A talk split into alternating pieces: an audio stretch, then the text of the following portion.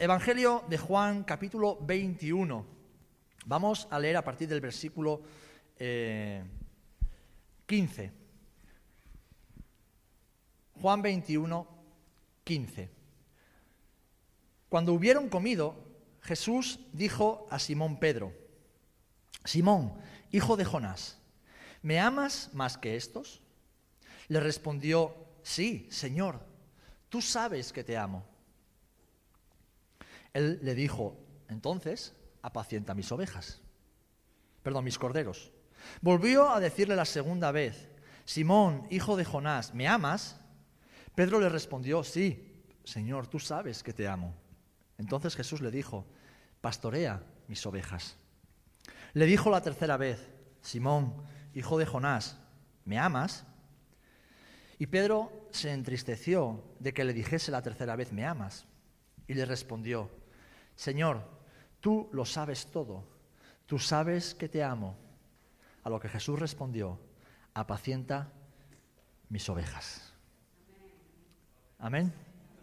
Que el Señor bendiga su palabra. El Evangelio del apóstol Juan, junto con sus eh, tres epístolas, tiene un denominador común y es el mensaje del amor. El amor de Jesús. Nos hablan constantemente del amor. De hecho, en Juan capítulo 3, versículo 16, encontramos tal vez el texto más conocido y repetido eh, por los creyentes. Porque de tal manera amó Dios al mundo. Juan nos muestra a lo largo de sus escritos el amor de Jesús por los pecadores. Nos muestra a un Jesús llorando con y por sus amigos. Nos enseña a Jesús dando su vida por las ovejas. Nos muestra a Jesús amando a sus discípulos y como dice incluso el, creo que fue Marcos, que los amó hasta el final. Y también Juan lo repite en el capítulo 17, dice que los amó hasta el final. Pero curiosamente, el Evangelio de Juan concluye con una pregunta que Jesús le hace a Pedro y que es la misma pregunta que el Señor nos hace a nosotros en este día. ¿Tú me amas? ¿Tú me amas? Aquí hay que aclarar que Jesús no fue pesado con Pedro porque no entendía lo que le estaba diciendo. Precisamente era insistente porque sabía lo que Pedro estaba diciendo. Jesús le preguntaba, ¿tú me amas con el amor ágape? con el amor de Dios?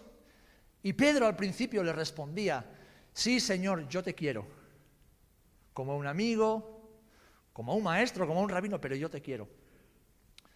Y Jesús le insistía, porque Jesús sabía lo que había en el corazón de Pedro, pero Pedro, que había fracasado tan estrepitosamente, no se atrevía tal vez ¿eh? a decir, te amo, con la que acabo de liar hace unos días, ¿verdad? Y tal vez eso nos puede pasar a nosotros, te puede pasar a ti, me puede pasar a mí. Miramos nuestra condición, tal vez miramos nuestros errores, nuestros miedos, a veces nuestra falta de fe. Y cuando Jesús nos pregunta, ¿tú me amas? Quizás no nos atrevemos a, abrir la boca demasiado grande, ¿no? Y, dudamos.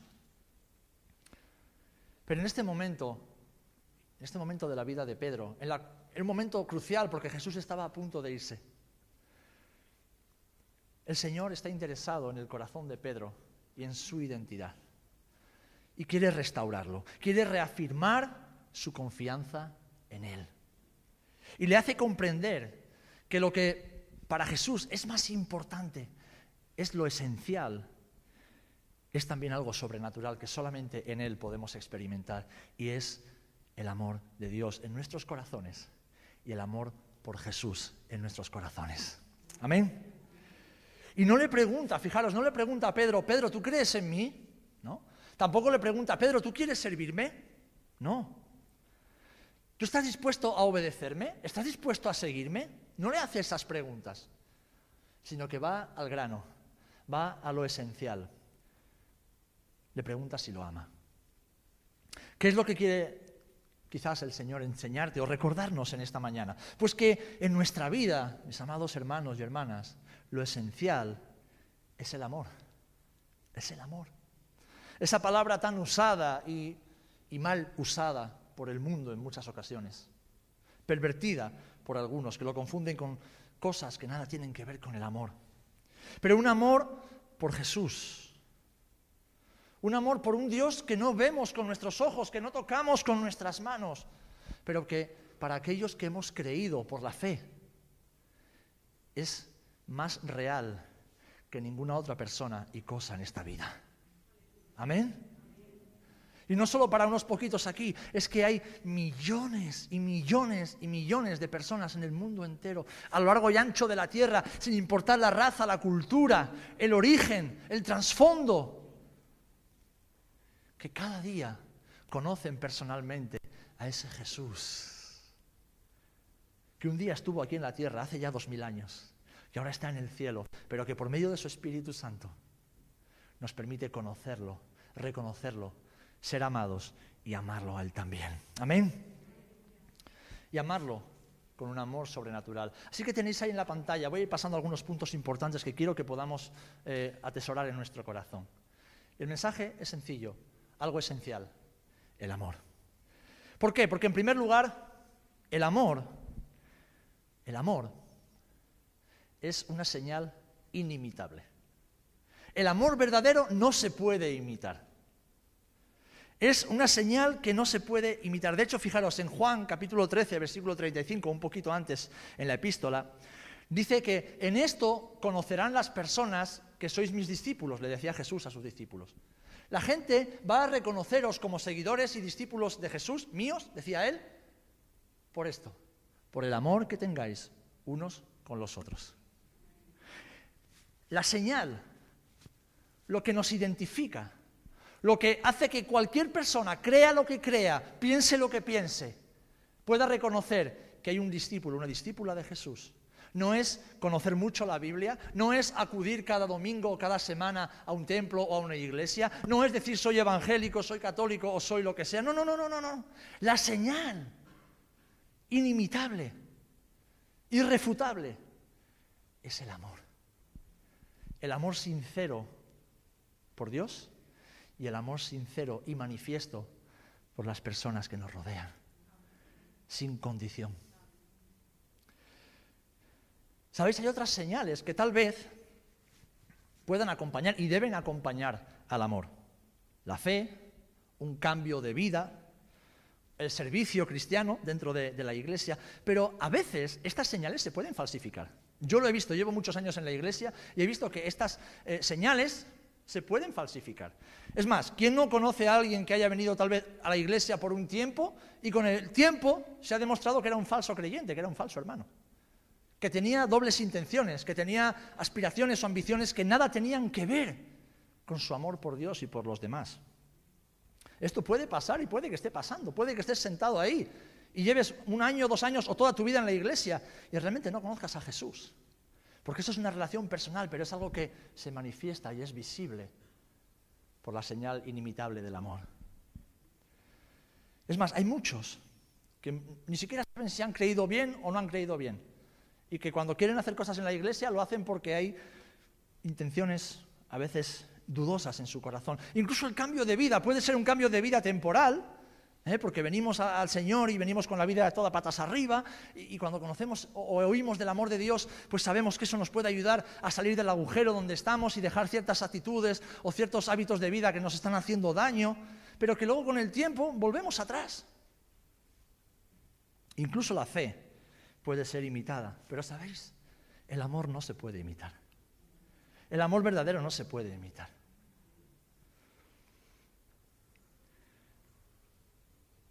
Algo tan esencial y sobrenatural como el amor de Dios no se puede falsificar. Porque es algo que no se produce fuera de nosotros, sino lo más profundo de cada uno de nosotros. Es algo que el Espíritu Santo de Dios produce en cada corazón de los hombres y mujeres, jóvenes y mayores, que abren su corazón a Él, creen en Él y dicen, Señor, he aquí, aquí estoy, lléname con tu amor. Quiero amarte más cada día y quiero amar a los demás sin condición. Y es que el amor de Jesús y a Jesús es el testimonio íntimo que nos dice que somos hijos de Dios, pero además es el lazo que nos une a su familia. Y la familia de Jesús es su iglesia, son sus hermanos. Somos sus hijos. ¿Por qué? Porque Él nos amó primero a nosotros y ahora nosotros lo amamos a Él. ¿Y cómo sabemos si amamos o no amamos a una persona? Es bien sencillo. ¿eh? Y lo vemos en Primera de Juan, capítulo 4, versículos del 7 al 10. Fijaros la respuesta que nos da la Escritura. Primera de Juan, capítulo 4, versículos del 7 al 10. Dice, amados, amémonos unos a otros, porque el amor es de Dios. Todo aquel que ama es nacido de Dios y conoce a. Estoy en primera de Juan, capítulo 4, versículo 7. Versículo 8 estamos ahora. El que no ama no ha conocido a Dios. ¿Por qué? Porque Dios es amor. En esto se mostró el amor de Dios para con nosotros, en que Dios envió a su Hijo, a su único Hijo al mundo, para que vivamos por Él. En esto consiste el amor, no en que nosotros hayamos amado a Dios primero, sino en que Él nos amó a nosotros y envió a su Hijo en propiciación por nuestros pecados. Amados, versículo 11, si Dios nos ha amado así, debemos también nosotros amarnos unos a otros.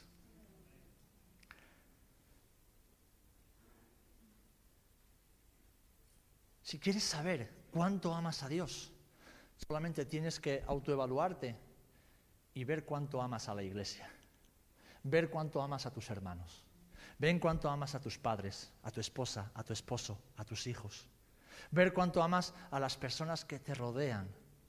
Ahí podrás ver exactamente cuánto tú amas o no amas al Señor. Es el termómetro infalible. ¿Por qué? Porque la fe se puede imitar. Y podemos venir aquí y cantar muy bonito, incluso predicar bonito, tocar bonito, hacer cosas bonitas. Eso se puede imitar, el servicio se puede imitar. La amistad se puede imitar porque puede ser interesada. Incluso el amor entre un hombre y una mujer, un chico y una chica, puede ser interesado. Pero sabéis, el amor de verdad, el amor de verdad no se puede falsificar, no se puede imitar. Por eso Jesús le pregunta a Pedro, Pedro, ¿tú me amas? Porque ¿dónde estaba Pedro después de haber fracasado estrepitosamente y haber negado a Jesús tras haber sido advertido por Jesús? ¿Dónde estaba Pedro? Muy bien, Manu, pescando unos minutos antes. Pero en ese momento, Pedro, ¿con quién estaba hablando? Estaba hablando con Jesús. Pedro, cuando vio a Jesús, nos dice la historia que estaba en la barca pescando con sus compañeros y mientras los, compañeros iban remando hacia la orilla, Pedro saltó de la barca y nadó corriendo hacia Jesús. Fue el único de los doce que hizo eso. O en este caso, once ya, Judas ya no estaba cuando reconoció que era el maestro, que estaba en la orilla. No esperó, no le importó que se, tuvieron, vieron las vergüenzas porque en aquella época no usaban ropa interior, lo sabéis, ¿no? Y se arremangó y saltó al agua y nadó. Por eso Jesús no le pregunta, ¿tú quieres seguirme? ¿Quieres servirme? Pedro ya se lo había demostrado. Jesús quería restaurar el corazón de Pedro, como Jesús quiere restaurar tu corazón en esta mañana porque a veces fallamos y fracasamos mucho y le prometemos cosas a Dios que luego no cumplimos. Y le decimos que sí, que creemos, pero luego con nuestros actos, con nuestros hechos se lo, negamos. Pero Dios es amor y su amor es incondicional. Su amor no depende de lo mucho poco que fallemos nosotros. No depende de nosotros, porque Él es amor. Y como Pedro amaba a Jesús, y Jesús lo sabía, porque Pedro era de Jesús, aún a pesar de su caída, Así tú y yo, independientemente de nuestra ignorancia, de nuestra poca fe, de nuestros defectos o caídas, amamos a Jesús porque somos suyos. Amén. Porque somos suyos. No porque seamos buenos cristianos, que no lo somos, hermanos. No porque seamos los mejores en... No, que no lo somos. Sencillamente lo amamos porque le pertenecemos. Y no es una pertenencia egoísta, es completamente voluntaria.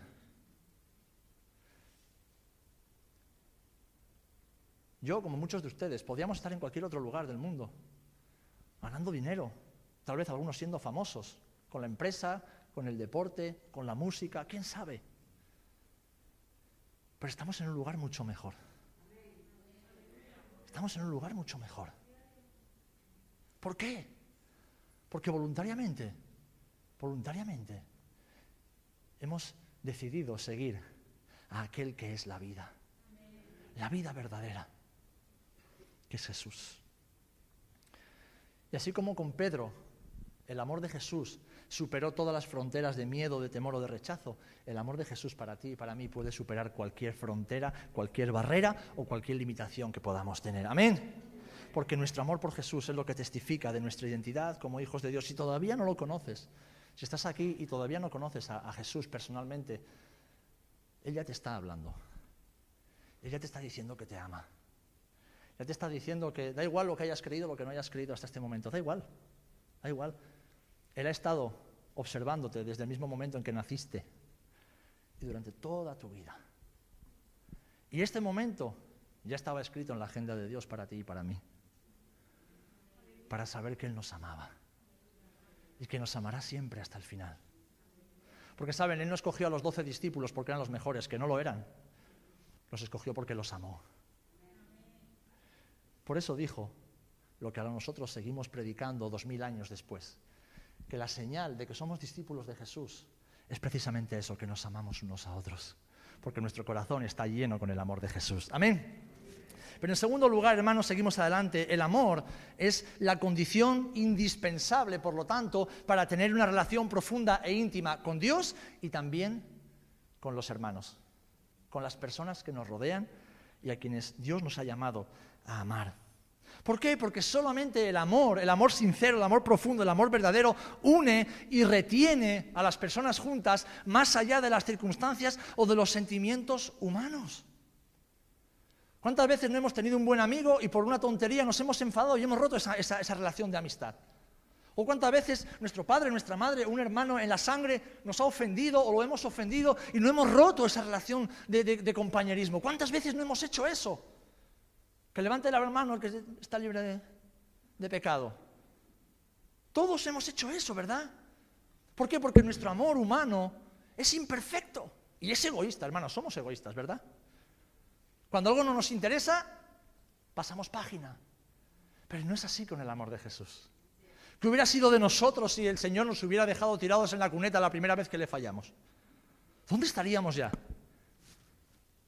Si a mí cuando la gente me dice, oye, Sera, me gusta cómo haces esto, esto y esto, digo, pero si fallo más que una escopeta feria, eso es porque no me conoces. Cualquier cosita buena que yo pueda hacer sencillamente es porque Dios me ama y nada más. Luego hay que esforzarse, hay que trabajar y hay que currarse las cosas, claro que sí. Hay que levantarse el primero y acostarse el último y trabajar duro.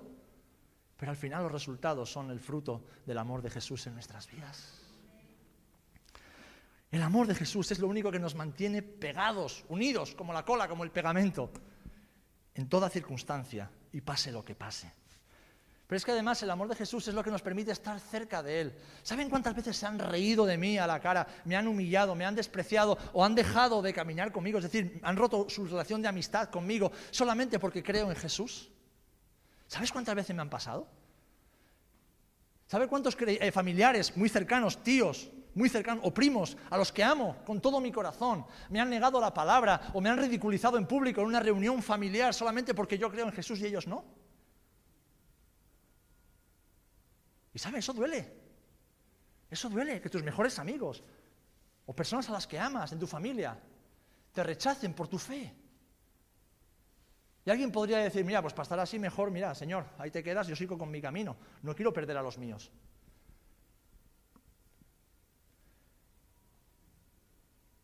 Una bomba antiaérea, eso. ¿Estáis todos a cuenta con el Señor? Porque sea una bomba sea el sofá de Dios, hay que estar. sea que es la final trompeta o, o, la de la base, hay que estar preparados, ¿eh? Por si acaso os doy un minuto, ¿vale? y yo bebo agua.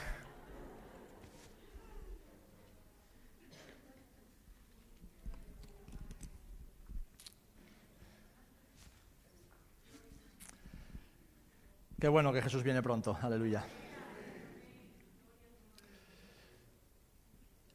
Pasen lo que pase en nuestra vida, sean cuáles sean las circunstancias, el amor de Jesús es lo que nos atrae y nos pega a otros, pero es lo que nos mantiene pegados a Él también. ¿Se acuerdan de María? ¿Se acuerdan de María? Llega Jesús a su casa y todo el mundo quería escucharle, algunos estaban ayudando a Marta, Marta estaba afanada, ¿y María dónde quería estar? Su hermana mayor la estaba riñendo. Y encima va a quejarse a Jesús. Maestro, mira a mi hermana que no me ayuda. Qué mala hermana es, qué mala anfitriona es. ¿Y Jesús qué le dice? Marta, ¿no ves que María me ama tanto que le importa poco quedar mal delante de los hombres con tal de estar a mis pies y escuchar mis palabras? Porque el amor de Jesús nos atrae a Él, nos pega a Él, nos, nos hace ser como una lapa. Y dice, Señor, no quiero estar en ningún otro sitio. Por eso quienes amamos a Jesús, deseamos pasar tiempo con Él en oración, estudiando y meditando la palabra, que es su palabra, adorándole, cantándole.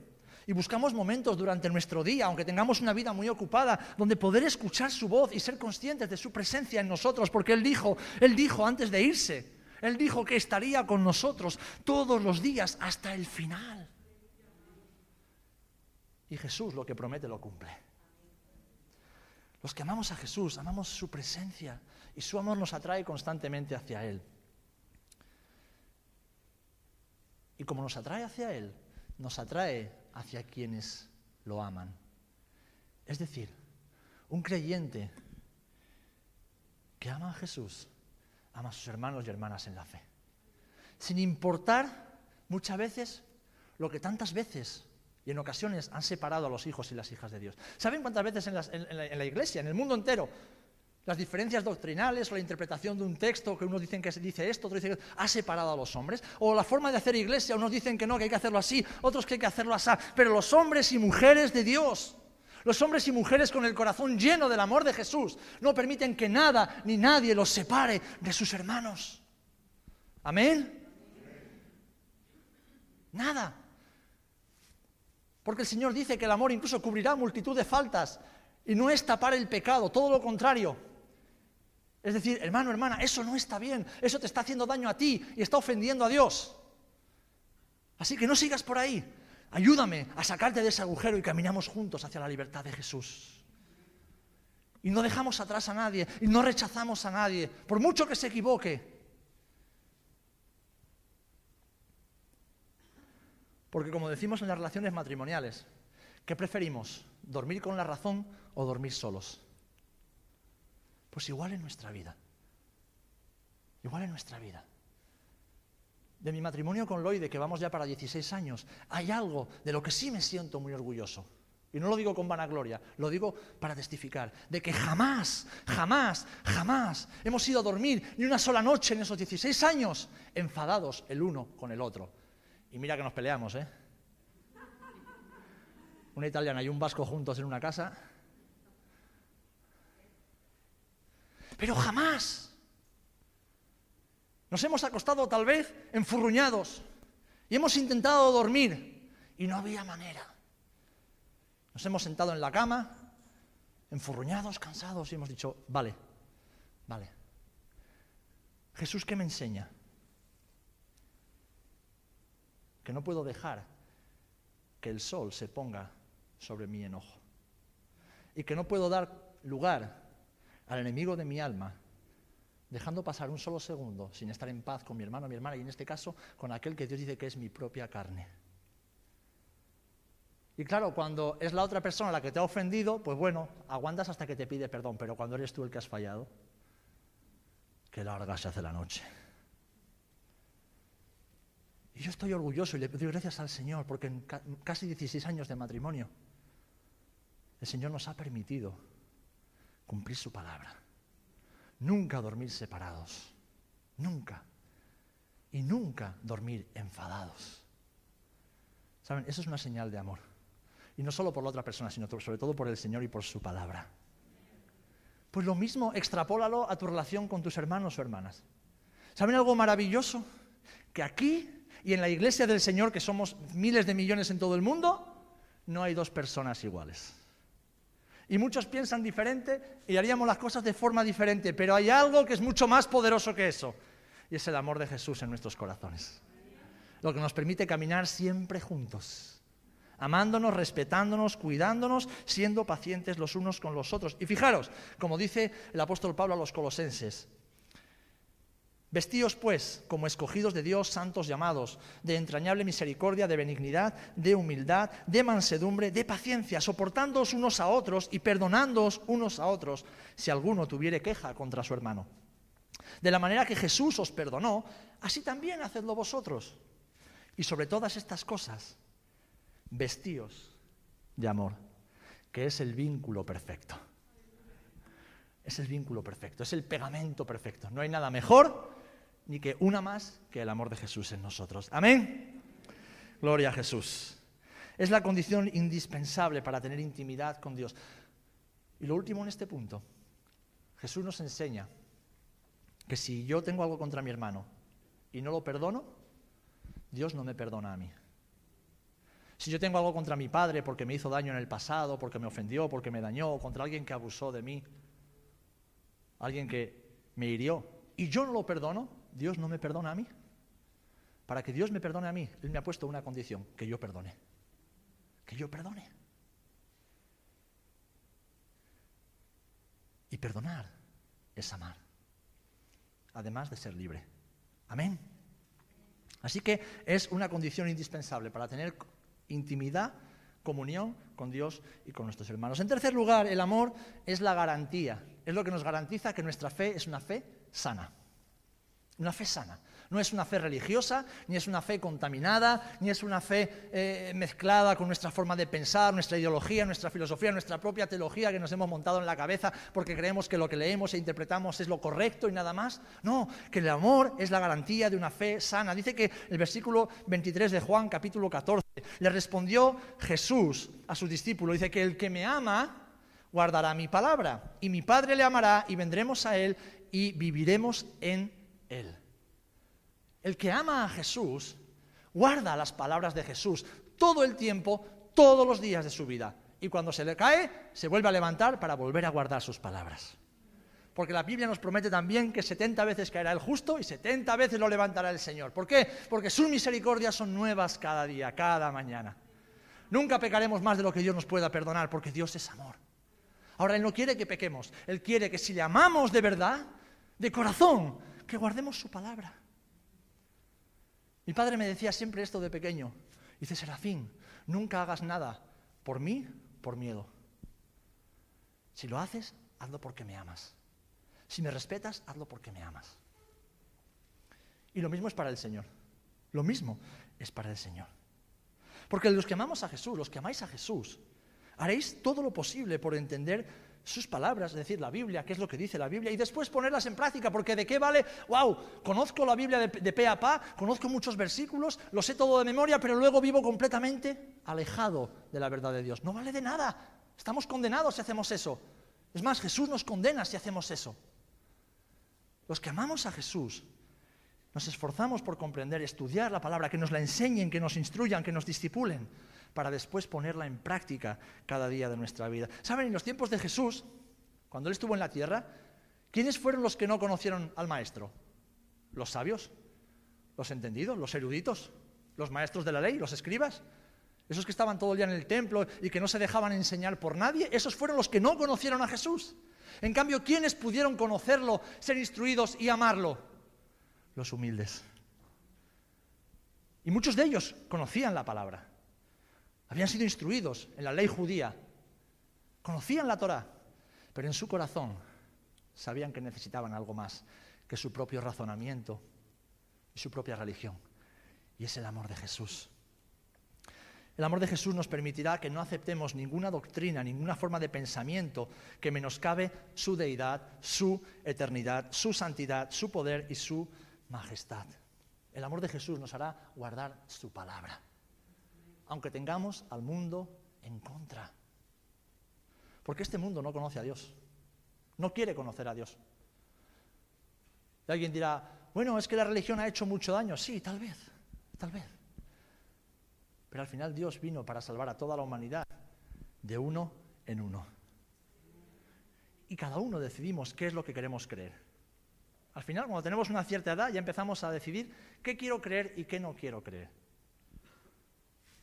Y Jesús no se presenta como una religión más. Él no se presenta como una forma de vida distinta o alternativa, no.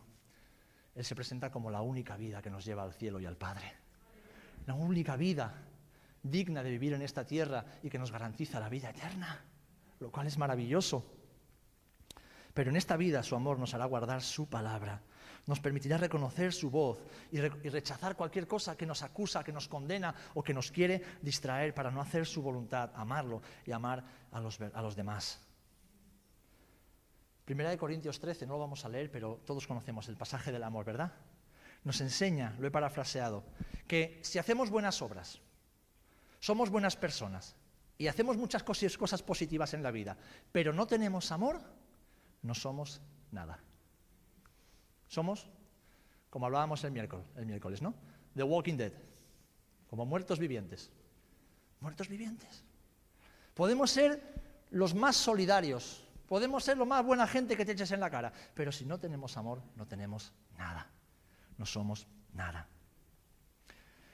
Porque ese amor, en cuarto lugar, es la seguridad y la garantía de un carácter maduro.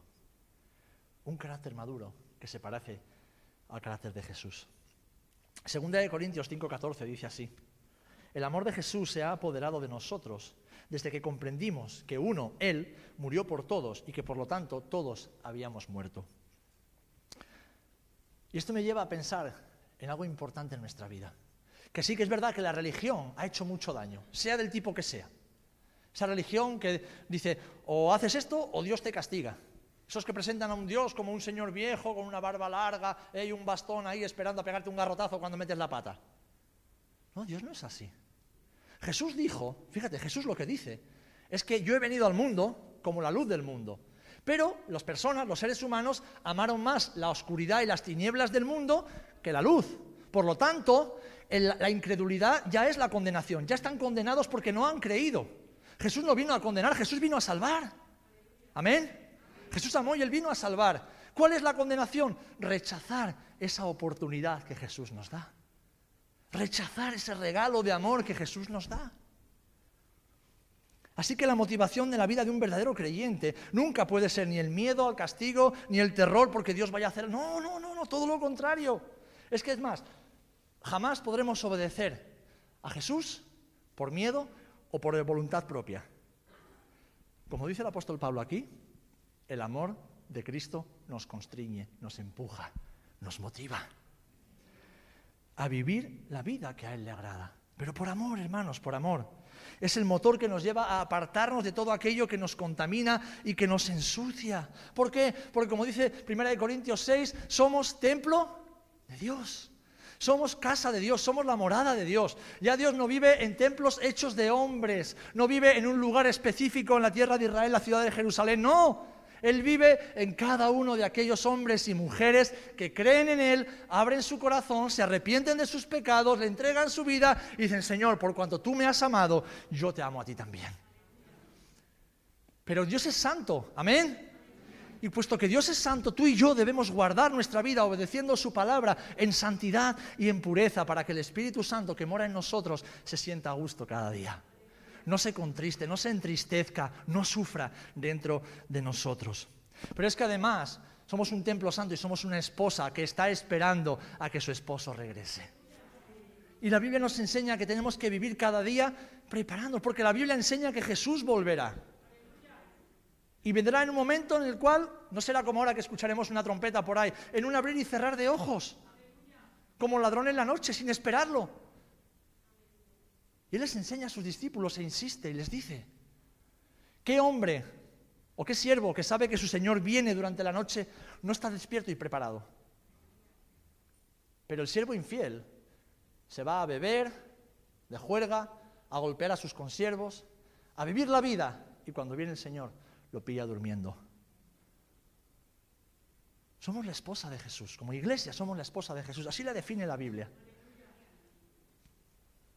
Y saben,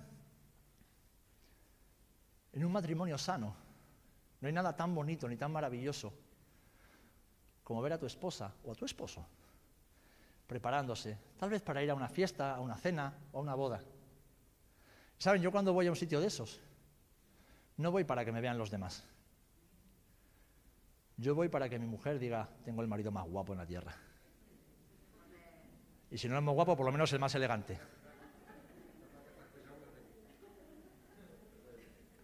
Y si no es más elegante, por lo menos el que mejor peinado. Y ahí no me gana nadie.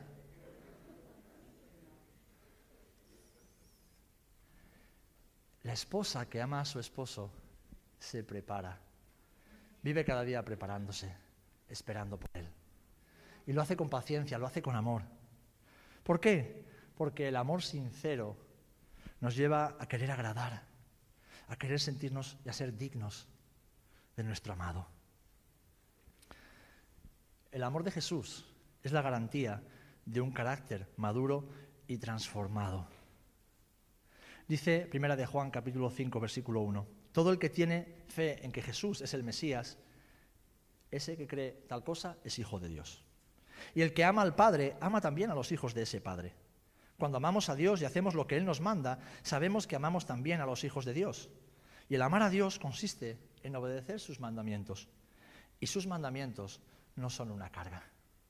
No son una carga. Y aquí llego al final de esta meditación. ¿Cuántos amamos a Jesús? No tengas miedo de decirlo, yo sé que tú lo amas. ¿Cuántos queremos servir a Jesús? Pues fijaros, el amor es la condición indispensable para un servicio fiel. Para un servicio fiel. El que ama de verdad desea servir. Un hombre que ama a su mujer hace todo, se desvive por su mujer. Hace todo lo posible para que su mujer sea feliz, para que su mujer esté contenta, para que su mujer no le falte de nada. Y no porque ella no pueda proveerse por sí misma, claro que puede, pero es que yo la amo y le quiero entregar los mejores años. Le quiero entregar mis mejores intenciones, lo más profundo, lo mejor de mí. Si es que hay algo, yo se lo quiero entregar a ella. Porque es mi princesa, es mi reina. Es el mejor regalo que Dios me ha dado aquí en la tierra. Y saben, Jesús dice la palabra que no vino a ser servido. Jesús vino a servir. ¿Y saben lo que Jesús está haciendo ahora? Aunque lo está haciendo el Espíritu Santo porque el Señor está en el cielo, lo sabemos. Pero ¿saben lo que Jesús está haciendo ahora? Servirte cada día. Cada día, como dice el Salmo 23, te pone la mesa para que te alimentes, para que estés sano, sana, para que estés fuerte para que estés hermosa, para que estés hermoso, para que te sientas limpio, limpia, para que te sientas digno, digna. Jesús sigue sirviéndonos cada día por medio del Espíritu Santo y a través de su palabra. Pero además Él hizo algo más que es necesario comprender. Él quiere servirte a ti a través de mí y quiere servirme a mí a través de ti.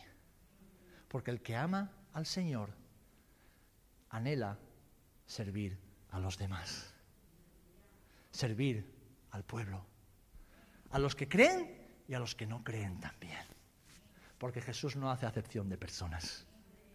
Amén.